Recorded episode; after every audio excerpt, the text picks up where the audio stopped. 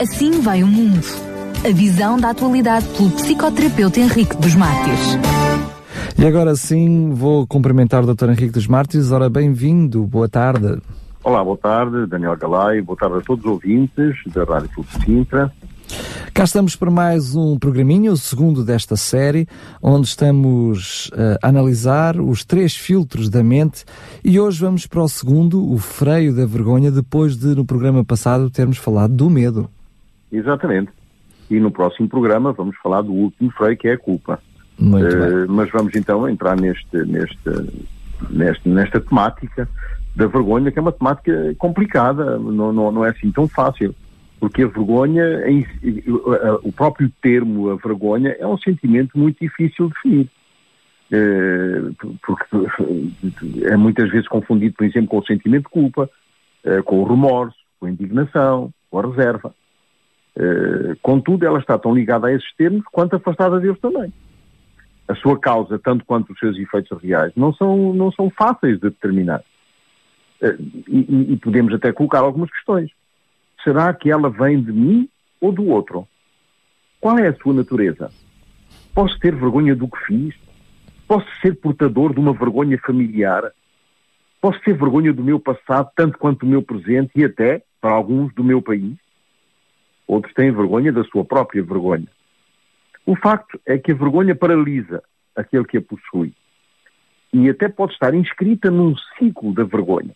Ou seja, aquele que foi envergonhado, foi humilhado, tem tendência também a envergonhar e a humilhar e a rebaixar os outros.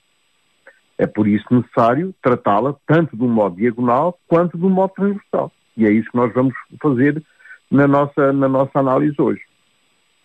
Portanto, já percebemos que a vergonha é uma análise complexa porque ela está misturada com outras emoções simples, como a tristeza, a raiva, o medo e também está misturada com outros sentimentos, como a impotência, o ódio, o desespero e até com o vazio interior. Distingue-se das outras emoções simples pela sua dimensão social, pelo seu secretismo, pelo seu narcisismo, por, ser uma, uma, uma emoção essencialmente corporal e também espiritual. Portanto, é uma, é uma emoção, digamos, mais arcaica do que a culpa, no sentido em que é menos verbal, é, é mais sensorial, é mais afetiva do que a culpa. Aliás, eh, Jacques Roisin distingue três tipos de vergonha. A vergonha da nudez, portanto, que, que nos permite evitar ações corporais inapropriadas.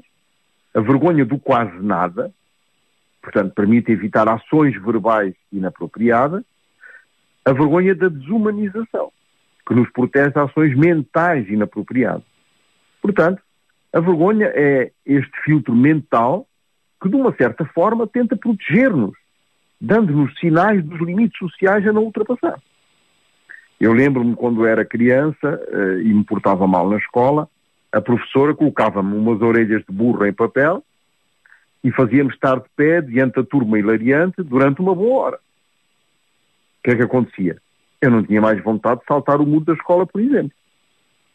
Os esquimós fazem uma coisa assim parecida com os filhos, com o meio de evitar, com o meio de evitar uh, que eles se arrisquem a atravessar os lagos de gelo e protegê-los assim de correrem riscos de vida que não são, que são, que são absolutamente desnecessários. Por isso, a sociedade japonesa tradicional, como as sociedades gregas antigas, são consideradas como culturas baseadas na vergonha, mais do que na culpa pois as consequências de ser apanhado são, vi são vistas como mais importantes do que os sentimentos individuais. É assim que as culturas orientais são conhecidas pela antropologia como as culturas da vergonha e as culturas ocidentais como, a, como as culturas da culpa. Portanto, a vergonha como filtro inibidor, ela pode ser positiva. Quando? Quando ela consegue limitar comportamentos inapropriados, sem alterar a identidade. Ora bem, ela informa-nos e convida-nos a não sermos nem sub-homens, ou seja, submissos, vítimas, inferiores, nem super-homens, dominadores, acusadores, protetores.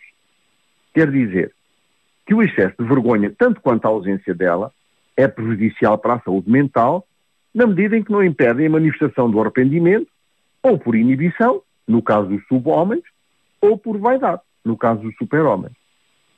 Por outro lado, a vergonha pode ser altamente negativa quando é excessiva ao ponto de ser causa de sofrimento para o indivíduo. Porquê? Porque pode levar a comportamentos de evitamento, por exemplo, de isolamento, que é uma condição ligada ao silêncio e à solidão, como, como sabemos. Este excesso de vergonha provém de situações de humilhação, de desprezo, de zombaria, de escárnio, de segredos, de mentira e de, de rivalidades vividos durante a vida da pessoa. Pode também estar ligado a mensagens de orgulho, mensagens de ambição desmesurada e de desejos imorais. Portanto, o que nós sabemos é que a vergonha fragiliza e destrói o próprio ser.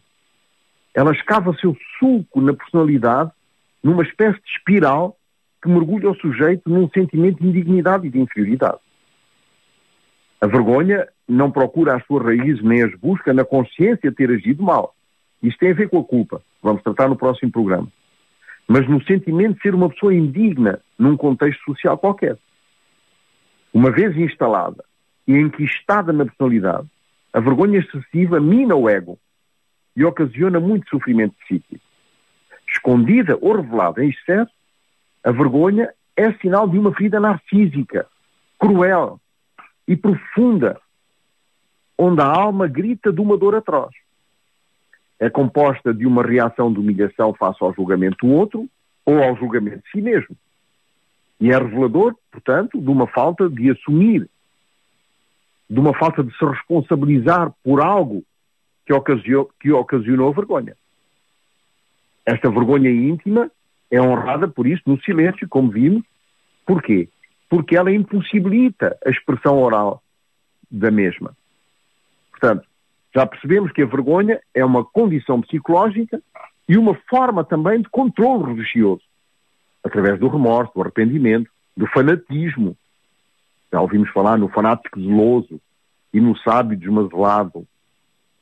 Também é uma forma de controle político, que tem a ver com a desonra, com a imoralidade, com a corrupção, como nós vemos agora.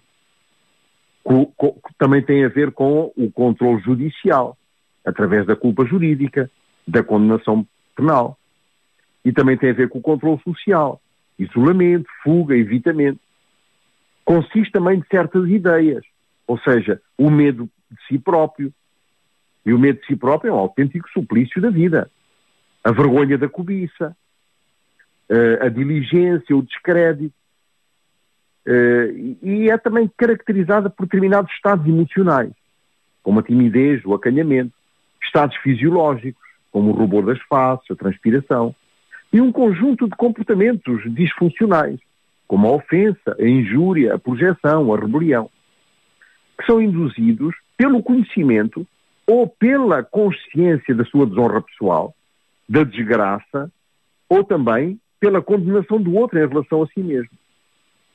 O terapeuta John Bradshaw conceitua a, ver a, vergonha como a emoção que nos deixa saber que somos finitos. É uma parte positiva da, da, da vergonha. Segundo o dicionário web, vergonha é ter pudor. Mas também é um desgosto produzido pela ideia da desonra.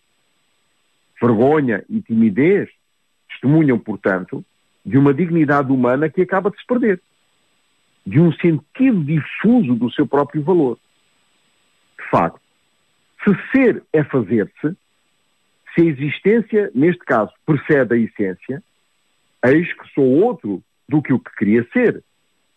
E isso ocasionado por uma falha, por um defeito durante o processo do meu desenvolvimento pessoal. Esta falha que aparece no movimento de construção de si por si é de tal modo doloroso que ela aparece assim ao outro que se, que se difunde de uma certa forma diante dele transformando-me num objeto. E transforma-me num objeto porquê? Porque eu cedi ao determinismo do meu próprio apetite ou do meu próprio desejo, que me levou a perder a minha dignidade na falta de confiança em mim e na falta de confiança nos outros também. Portanto, a vergonha introduz aqui o desejo de se esconder, de desaparecer e, por vezes, o desejo até de se matar. acreditando que desta forma vai se libertar da vergonha, sem pensar que na realidade vai fixá-la para sempre numa reação passional. Portanto, a fuga para o isolamento aumenta a vergonha, pois a solidão encontra o outro que não me abandonará jamais. A solidão não sendo senão uma modalidade particular de uma relação com o outro, e além disso o sentimento de vergonha que se transforma rapidamente num sentimento de culpa, leva-me, sem dúvidas, ao sentimento de remorso. Pois o juiz não é mais o outro, mas eu mesmo me condeno na sondagem imposta pela minha consciência e pelo meu interior magoado e destruído. Então, o sentimento de vergonha, já temos um outro dado, resulta da traição aos meus princípios, aos meus valores pessoais e à exposição do desprezo dos outros, neste caso. Um modo mais fundamental, o que produz essa dor psíquica que está ligada à vergonha é o ataque à minha identidade. Pois uma falta grave cometida vai seguramente degradar a minha imagem pessoal, mina a minha autoestima e conduz-me a uma reação depressiva importante. Uma vez que a perda da autoestima se compõe ou compõe a antecâmara da depressão. Ora bem, este sofrimento nós podemos classificá-lo de ético se nos referirmos às exigências sociais que colocam o sujeito atual num sentimento de incapacidade de cumprir corretamente as suas obrigações, tanto laborais como sociais, deixando, portanto, um gosto amargo de, de incompletude, de incompetência, com respeito não só ao trabalho, mas até ao seu próprio ser. Sente-se vergonha face ao serviço medíocre e ineficaz que se cumpre frente à sociedade. Sentimos sobre eles o peso e a gravidade do olhar do outro. Tornamos-nos assim dependentes de um modo obsessivo do olhar alheio. Procuramos desaparecer da vista de todos, da vista dos amigos, da vista dos colegas e até da família. Isolando-nos numa corrida fugaz que nos mergulha de uma forma ou de outra numa profunda solidão e num sentimento de desamparo. Ora bem, alimentamos, neste caso, a tendência de criticar a vergonha, atribuindo-lhe uma propensão ao narcisismo, ou seja, ao egoísmo, ao, ao, à preocupação pessoal. Pois o sujeito ético, portanto, aquele que tem relação com a, com a sociedade, habitado por esse sentimento, parece focar o seu olhar somente em si mesmo e refere-se constantemente ao seu eu, como determinante das suas atitudes e ações. Ora bem, as pessoas tendem a tratar o sujeito envergonhado pela sua heteronomia. O que é heteronomia? É aquilo que consiste no facto de que um ser humano viva segundo as regras que lhe são impostas. Ou seja, uma certa perda de autonomia, no sentido de ser escravo de um questionamento que se fundamenta na pergunta seguinte: o que é que os outros vão pensar de mim?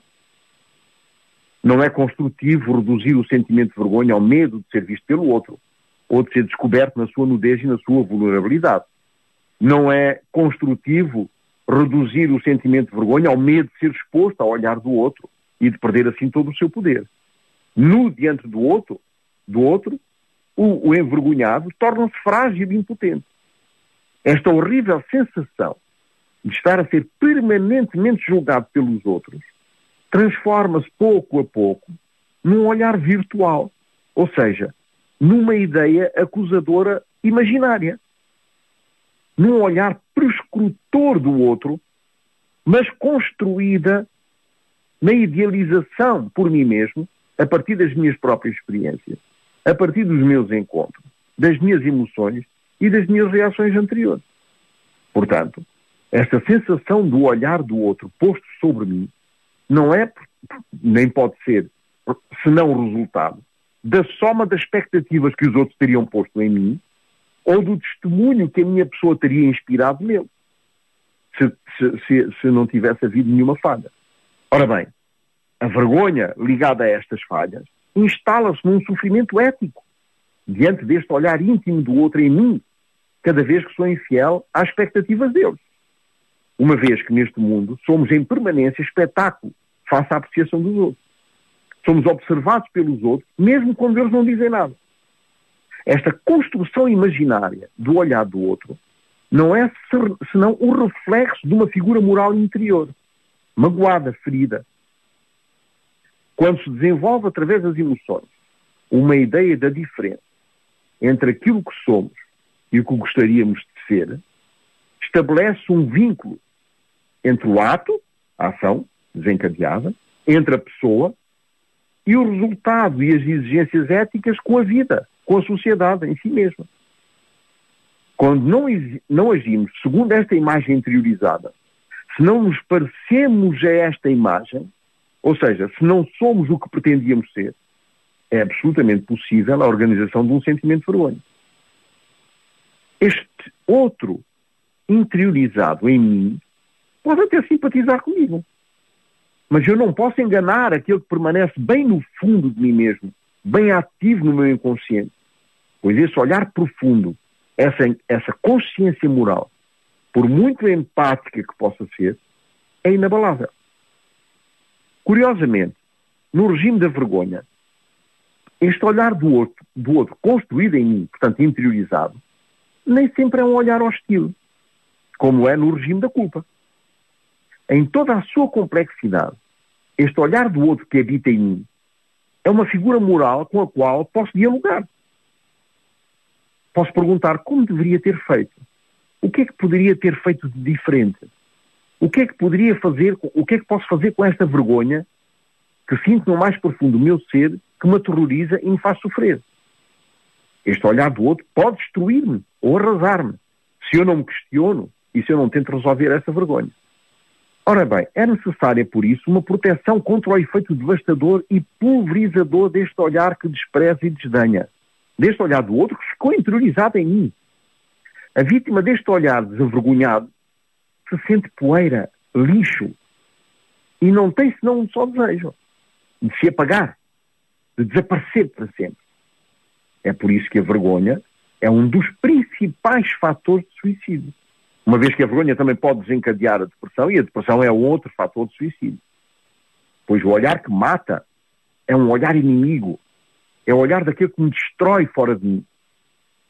Eu sou alguém aos seus olhos.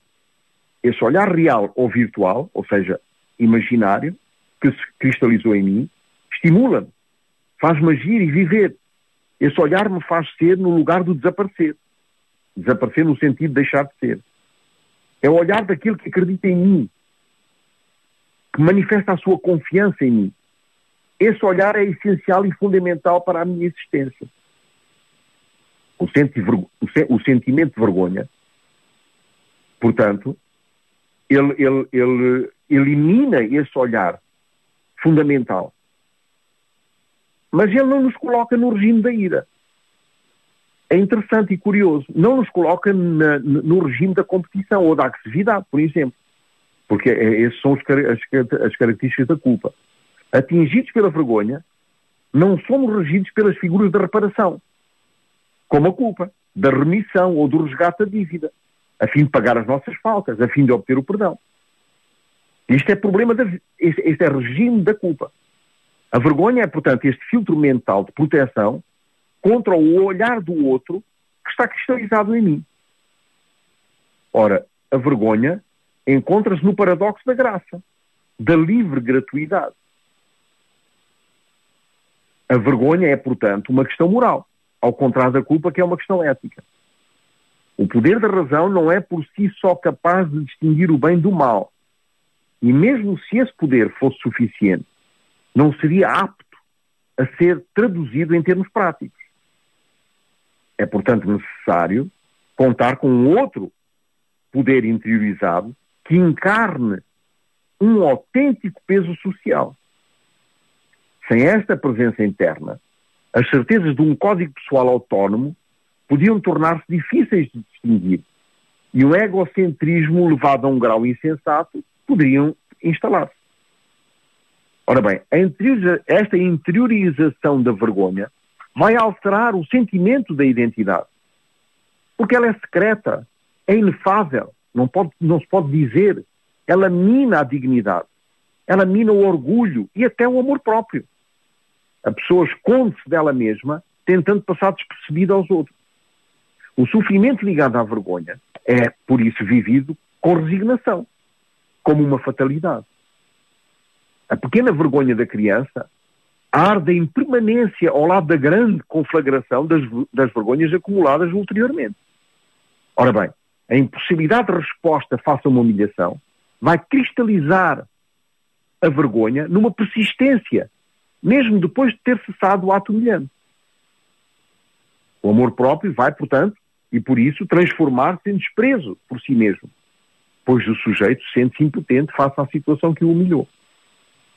Esta situação está ligada ao facto de que o agressor é inatacável ou, ou que os sentimentos ligados a ele são paradoxais. Por exemplo, quando um pai é violento ou incestuoso e que a criança tem necessidade dele para crescer, vai interiorizar o quê? A vergonha.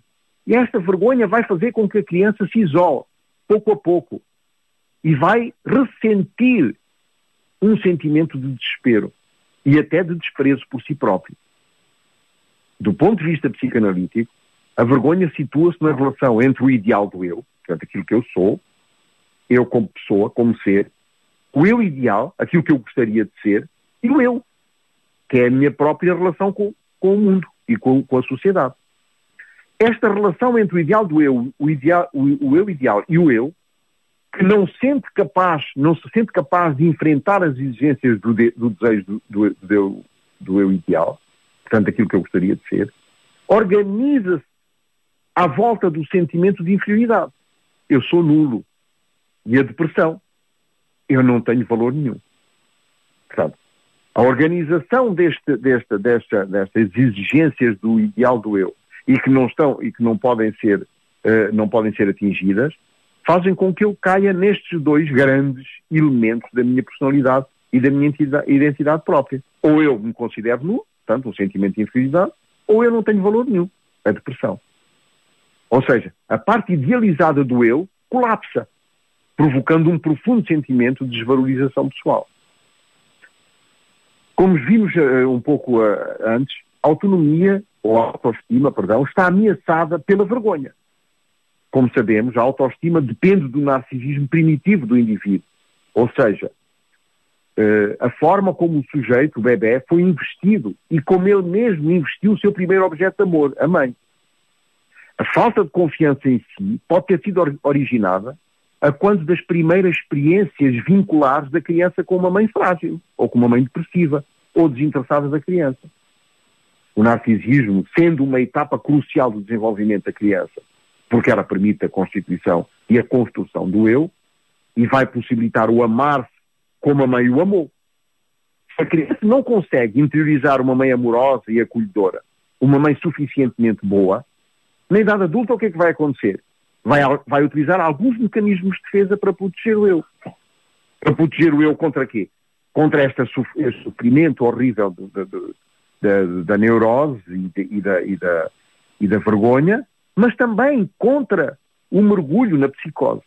Então, quais são esses, esses, mecanismos de defesa que são utilizados pelo adulto? Por exemplo, a negação. A pessoa vai querer impor a sua personalidade, mesmo ignorando a realidade.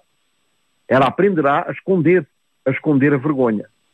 Se a vergonha se origina por uma falha narcísica do eu ideal, ou seja, aquilo que eu gostava de ser, e um desabamento do ser, de, da minha própria pessoa, pode compreender-se a tentativa constante de evitar a vergonha como uma luta contra a depressão, as ideias suicidárias e contra a, a descompensação psicótica. Por exemplo, uma pessoa vai se alcoolizar para diluir no álcool um superego, portanto, essa instância da, da nossa mente que é crítica e moral, eh, portanto, ela vai, ela vai alcoolizar-se para diluir no álcool este, este, este superego, severo e tirânico, e um ideal do eu grandioso, quer dizer, aquilo que eu sou de uma forma grandiosa. Mas, por outro lado, vai negar, vai recusar admitir a sua dependência do álcool. A pessoa não suportaria a vergonha de ser vista como alcoólica. Numa outra situação, uma pessoa abusada sexualmente vai negar e esquecer o que ela não pôde aceitar por vergonha de ser considerada indigna. E vai evitar todo o tipo de relações íntimas, pois vai sentir suja com uma sexualidade corrompida. O outro, o outro mecanismo de defesa é a retração. A pessoa habitada pela vergonha vai abster-se de falar de sujeitos que a deixem confortável. Vai por isso isolar-se, tornar-se invisível. Nunca poderá falar de assuntos íntimos A agressividade que surge deste tipo de mecanismo de defesa vai produzir muita agressividade, que pode tornar-se até contra ela mesma. A inibição é, é mais forte, a retração imediata, acompanhada por um sentimento de fruição interna, abarca toda, todo um estado de confusão e, sobretudo, de um vazio interior. Outro mecanismo utilizado por estas pessoas eh, que têm a vergonha interiorizada é que a pessoa vai ser hipersensível às, às observações dos outros. Porque ela vai tomar estas observações, quaisquer que elas sejam, como uma humilhação ou como uma crítica negativa. E pode assim explodir com uma raiva desmesurada. É assim que ela destrói os vínculos, pois acaba por afastar os outros de si. O que vai ainda aumentar a vergonha. E fala entrar num ciclo terrível, de, de grande sofrimento. A raiva tem também a finalidade de desviar a atenção do outro deste sentimento de incapacidade e de indignidade pessoal no, que, a pessoa, que a pessoa, no fundo, sente no mais profundo do seu ser. É como se um buraco negro surgisse na alma da pessoa, na qual a bondade se perdeu, para sempre. Deixando o quê? Um resíduo de desgosto e de desprezo. Ora bem, a pessoa concentrada no seu sofrimento interior esquece a beleza da sua própria humanidade. Ela só vê os defeitos em vez da beleza. Só vê vergonha em vez da graça. Só vê fraqueza ao invés da força. Outro mecanismo utilizado é o perfeccionismo. Agora diz perfeccionismo, não é? Já não se diz perfeccionismo. Ora bem, a pessoa habitada pela vergonha tem um superego, como já vimos, extremamente crítico. Cruel. Este superego é também muito autoritário e tentará nunca errar. Fazer tudo perfeito para provar ela mesma que é capaz e que tem valor. Outro tipo de mecanismo é o, é o orgulho, a vaidade. A pessoa que se sente mal amada vai desenvolver um complexo de inferioridade ao qual ela vai reagir de modo a encontrar um laivo de dignidade, de modo a corresponder a um ideal do eu grandioso, construindo uma afirmação pessoal exagerada e colocando-se numa posição alta em relação ao outro. Outro aspecto que também está muito ligado aqui ao orgulho é a arrogância e o desprezo. A pessoa vai proteger, vai defender-se dessa vergonha interiorizada, projetando-a sobre o outro, humilhando o outro, desprezando o outro, rebaixando. Portanto, ela vai procurar impor-se no sentido de esconder a vergonha que a invade, a sua própria vergonha. Depois, outro mecanismo é, é o mecanismo é o desejo de agradar. A pessoa, para se proteger da sua frágil identidade, pensa que a única maneira de ser aceito pelo outro é de cuidar dele. Portanto, a vergonha vai impedir que ela se considere suficientemente boa para ser amada. Vai, por isso, vergar-se diante dos desejos e exigências do outro, ao ponto de ser intrusiva. Por exemplo, eu vou, eu vou, eu vou dar um exemplo de intrusão que pode chocar, mas é, mas é verdadeiro. E é vivido dessa forma. Se eu disser a uma pessoa, olha, eu estou a orar por si, ela tem toda a legitimidade de me dizer, mas quem é que mandou? Quem é que me deu autorização para orar por mim? Eu não, não preciso das suas orações. Tem toda a legitimidade disso. Ao contrário, porque é, um, porque é um comportamento intrusivo, é vivido como uma coisa intrusiva. Pelo contrário, se eu disser à pessoa, olha, eu gostaria de orar por si, o que é que o senhor acha? Ou o senhor estará de acordo, já não é intrusivo. Mas esta intrusão, este, este, este desejo de agradar, de cuidar dos outros, é uma consequência desta vergonha. Mas muito mais grave do que a vergonha, do que esta vergonha interiorizada que nós estamos a tratar, é não ter vergonha na cara. É o sem vergonha. Exatamente. A pessoa que é desprovida de vergonha é, é destituída da contenção necessária para viver bem em sociedade, sem ferir os outros, sem magoar os outros e sem desprezar os outros. Mas debaixo da, da, da própria definição que nos tem trazido, também é destituída de valores, não é? Porque é esses valores que não tem que, que faz não ter vergonha. Exatamente. Porque, porque as relações sociais, elas exigem uma longa aprendizagem. E a interiorização de interditos, de tabus, de conveniências, de regras de cortesia, que são os valores, como acabou de dizer, portanto, aquele que não corresponde a essas expectativas sociais é tido como quê? Como um mal educado. Como um mal criado, com falta de civismo. É o caso do perverso. O perverso ressente poucos afetos. E por isso não tem vergonha ele tem poucos conflitos interiores. Uma vez que não tem vergonha, não tem valores, não tem princípios, não tem conflitos. Ele vai reduzir o outro a um estado de objeto. E não vai reconhecer no outro o direito ao seu próprio narcisismo natural. ele vai utilizar o outro exclusivamente em proveito do seu próprio narcisismo. Quando alguém foi ferido, magoado no seu mais profundo ser, a vida foi quebrada no seu interior. Os mecanismos psicológicos deixam de ser condutores de vida. O imaginário fica bloqueado e passa a funcionar como um fator de autodestruição. Para concluir, a libertação da vergonha interiorizada, como é que ela se faz? Tem que passar pela aceitação de si mesmo. Aceitação de si com as suas próprias qualidades, com os seus defeitos, sem procurar constantemente a perfeição, a realização e o sucesso. Para tal, tem de encontrar o sentido da sua própria responsabilidade e sair da sua posição de vítima, ou da sua posição de salvador, ou da sua posição de perseguidor, recusando toda a humilhação aviltante que vem da parte do outro. Ou seja, aprender a respeitar-se a si mesmo, sabendo dizer não quando tem que dizer não, propondo uma, uma, uma alternativa para não ser violento, e evitando dessa forma o abuso do outro em si. E pronto, nós concluímos assim, e no próximo programa, como, como nós já dissemos, vamos, vamos fechar este ciclo com o terceiro e último filtro mental, que é o sentimento de culpa. Muito bem, quero agradecer mais uma vez, Dr. Henrique dos Mártires. Uh, enfim, nós vamos, à medida que, vamos, que o vamos ouvindo, até a nossa mente vai, vai abrindo, não é?